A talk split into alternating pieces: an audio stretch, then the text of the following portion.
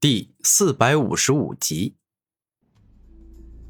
神灵王，你真的很强，但是我古天明也不弱。现在我就让你见识一下，我火力全开到底会有多可怕。鲲鹏战体，猛然，古天明双目一亮，鲲鹏战体的力量被他彻底激发出来，顿时间，他整个身体释放阴阳二气。之前所吸收的鲲鹏血肉，让他获得了鲲鹏强大的肉身之力。下一秒，古天明宛若化身成了一头恐怖的怪物，右手所挥出的太阳神鹏拳，宛若真的化作了一个太阳，极致的高温与燃烧之力提升到更高的层次。突然，古天明拳内的太阳神鹏宛若活了过来，爆发出了极致恐怖的力量，硬生生将神灵王的神灵斩天剑。给击碎了！怎么会这样？神灵王都快震惊了，因为从来都没有人能够压制他，把他打成这样过。在这个千圣界，虽然除了他自己是天骄之地外，六道王与刀剑帝王也是，但他们都从来没有激烈火拼过，故此没有品尝过平局与败北的滋味。没有什么好震惊的，你我身为武者，应该很清楚，这个世界一直都是人外有人，天外有天。就像天才之上有奇杰，奇杰之上有妖孽，妖孽之上有妖孽之王，妖孽之王上有天骄，天骄之上有天骄之王，还有天骄之地一样。而今你这天骄之地的天赋，并非是最高级的。所以自然没办法做到无敌，做到可以碾压一切。古天明这话说的是实话，没有半点虚假。神灵王虽然很强大，但还不是天赋的巅峰。你说的很对，如此我就动用比神灵斩天剑更为强大与凶猛的招数，来跟你一战好了。神灵灭世波。猛然，神灵王操控着巨大的先天神灵，挥舞双手，凝聚自身海量的神灵之力，然后双手一合，将神灵之力的破坏力提升到最强，最终使之化作一个可怕的冲击波，径直冲向了古天明。这一招的威力真的很可怕，宛若蕴含着灭杀之力，不管前方有什么东西存在，都仿佛能够在瞬间将之破坏殆尽。太阴冥坤灭。面对神灵王的超级大招，古天明一时不敢大意。只见他双手一动，一头巨大、凶猛，宛若能够撞毁上万座雄风巨岳的巨型冥坤出现。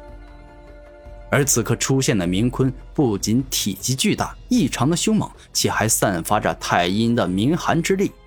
当太阴冥坤出现后，一股来自九幽冥府的极寒之力径直冲向了神灵灭世波。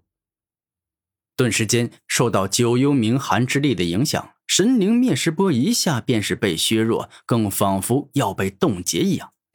而之后，当被削弱的神灵灭世波击中古天明的太阴冥坤，虽然也同样释放出极为可怕，甚至毁天灭地的能量。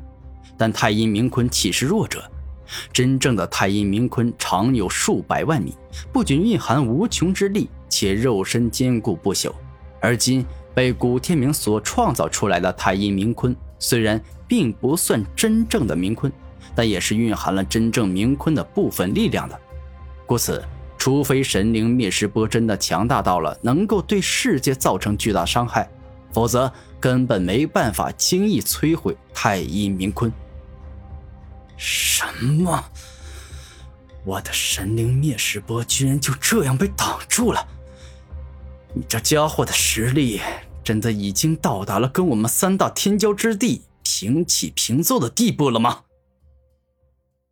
神灵王感觉有些难以置信。我知道你有些难以接受，但这就是事实。我已经真正到达了天骄之地的高度。古天明严肃的说道。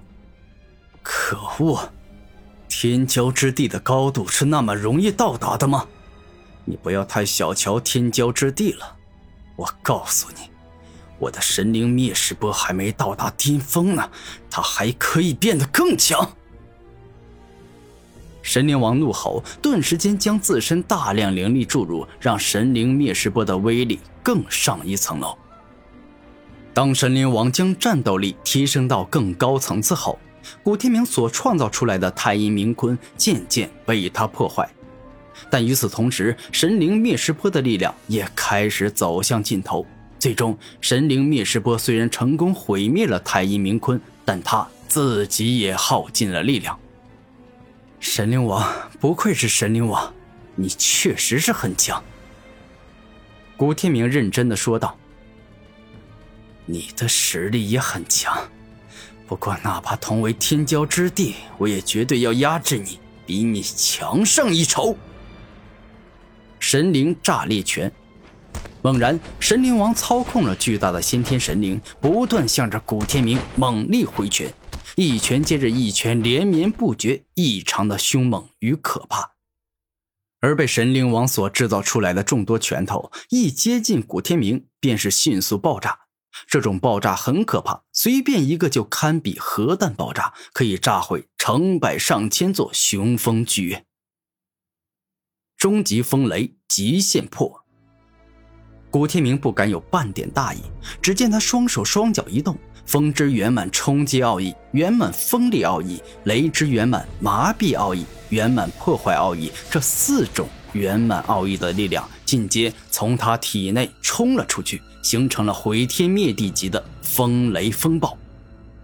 数之不尽的神灵炸裂拳宛若枪林弹雨一般，向着古天明猛攻而去，欲要炸得粉身碎骨，但可惜。终极风雷极限破的威力实在是太强了，强到恐怖的地步。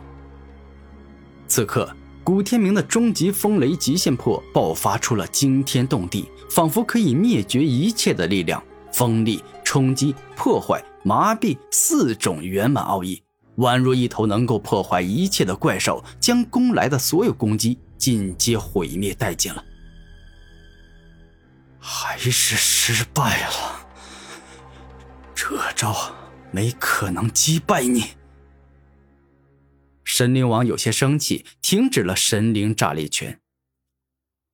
神灵王，你就只有这种程度吗？我老实告诉你，我曾经跟六道王战斗过。论终极大招，六道轮回盘强到让人感到窒息，感到完全难以抵挡。而你跟六道王同为天骄之地，我想。你也应该掌握着这一招，足以跟六道轮回盘相提并论的绝世大招吧？否则，你算什么天骄之地？这一刻，古天明伸出手指着神灵王，大声的说道：“好，既然你有这般本事，那么我也该将自己的战斗力提升到巅峰，动用自己的终极绝招了。”这一刻，神灵王露出无比严肃且认真的眼神，那眼神中竟有视死如归、为达目的不择手段的神情。